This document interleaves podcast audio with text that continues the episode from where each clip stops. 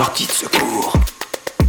On retrouve Chiara qui nous propose son, son rendez-vous désormais hebdomadaire. Chiara, de quoi tu nous parles? Salut Laetitia et salut Fabien. Je peux vous donner un petit update euh, de comment ça se passe en Italie déjà Avec plaisir. Déjà. Comment va le moral des Italiens? Ouais, le moral des Italiens, euh, il est toujours un peu bas.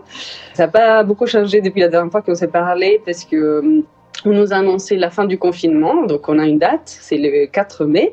Mais euh, on nous a au même temps annoncé qu'il va y avoir un grand comité euh, de grands sages qui vont se plonger sur le sujet de savoir comment nos vies vont être réorganisées. Euh, avec toutes les règles pour la sortie, pour l'entrée dans les magasins, pour notre vie courante, les transports et tout ça. Et donc on a vraiment hâte de savoir quelles seront ces règles et euh, d'avoir les résultats de ce grand comité. Donc on est confiant, mais en même temps on se rend compte que la phase 2 va être euh, longue et un peu pénible parce qu'il y aura beaucoup de règles, donc euh, ça ne sera pas notre vie d'avant. Donc euh, on, en fait on balance un peu entre l'envie de sortir et le fait de se dire oui, mais enfin, euh, ça va pas être très fun de sortir. Euh, on préférerait peut-être euh, rester chez nous finalement. Du coup, euh, qu'est-ce qui est projeté De quoi on vous parle Et euh, qu'est-ce qui transparaît dans les médias de comment la vie pourrait se passer à partir du 4 mai? Alors, il y a quelques petites fuites euh, tout informelles, mais, mais qui donnent un peu le ton. Donc, il va y avoir une réouverture, en gros, pendant un mois, petit à petit, de toutes les activités économiques. Euh, pour ce qui concerne les restos euh, et les bars, euh, ils pourront réouvrir, mais avec beaucoup de contraintes sur la distance à garder entre les personnes et le port de masque. Le port de masque aussi devrait être obligatoire à chaque fois qu'on sort dans la rue et dans la plupart des lieux de travail. qui devront aussi se réorganiser pour garder les distances. Donc, par exemple, faire deux, trois équipes qui se tournent pour aller au bureau, des choses comme ça. On nous fait passer que finalement, les, euh, euh, tout ce qui est salle de spectacle, cinéma, tout ça, ne réouvriront pas avant la fin de l'année. Donc, euh, des temps très très longs. Et pour la réouverture des frontières, bah, les frites euh, ne nous font pas penser qu'on pourra voyager avant la fin de l'année. Je pense que c'est aussi un sujet de, en toute honnêteté, un sujet de lobby. Parce que moi, je ne vois pas la différence entre être assis dans un restaurant et être assis au cinéma.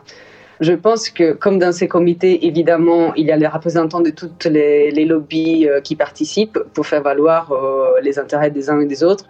Euh, bah, je pense évidemment que la lobby des restaurateurs a plus, euh, a plus de force que celle de la culture. Ce qui est vraiment, vraiment dommage. Parce que Bah oui, Euh, parce qu'on se rend bien compte, euh, tant qu'on a été confiné, toutes les initiatives culturelles qu'on a pu avoir, et on se rend compte que les gens en ont besoin. Donc euh, finalement, c'est un peu nous priver de quelque chose de- d'essentiel.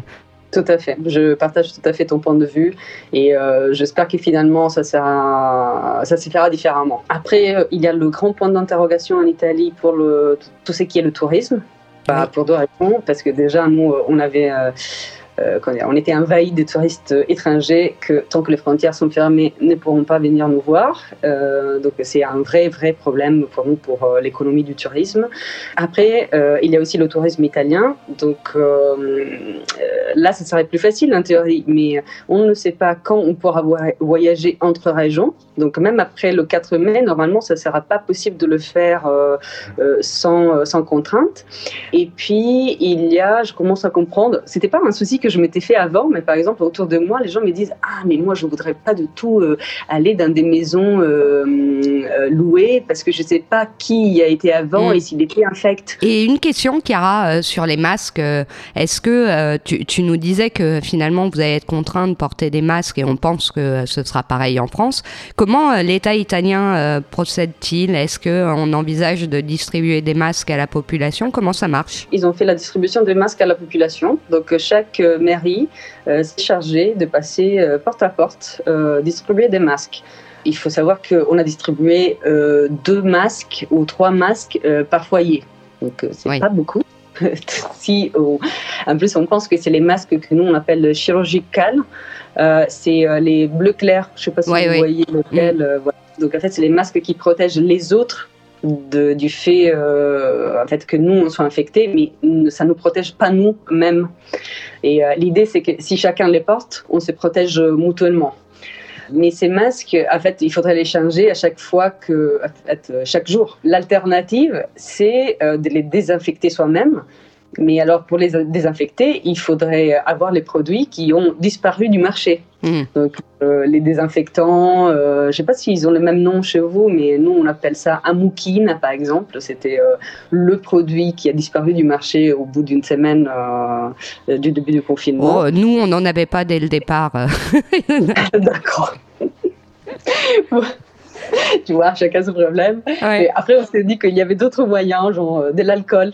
Tu vois, l'alcool euh, dans les bouteilles, euh, chez nous c'est rose, c'est de l'alcool pour, euh, pour la maison. Mm. en fait, je pense que ça coûte 0,50 centimes les 2 litres. et ça aussi, c'est, ça a disparu du marché. Et, et donc, désinfecter sans alcool, c'est un peu compliqué. Mm. Donc, il y a plein de tutos, si vous voulez, sur Internet pour faire un peu des trucs alternatifs.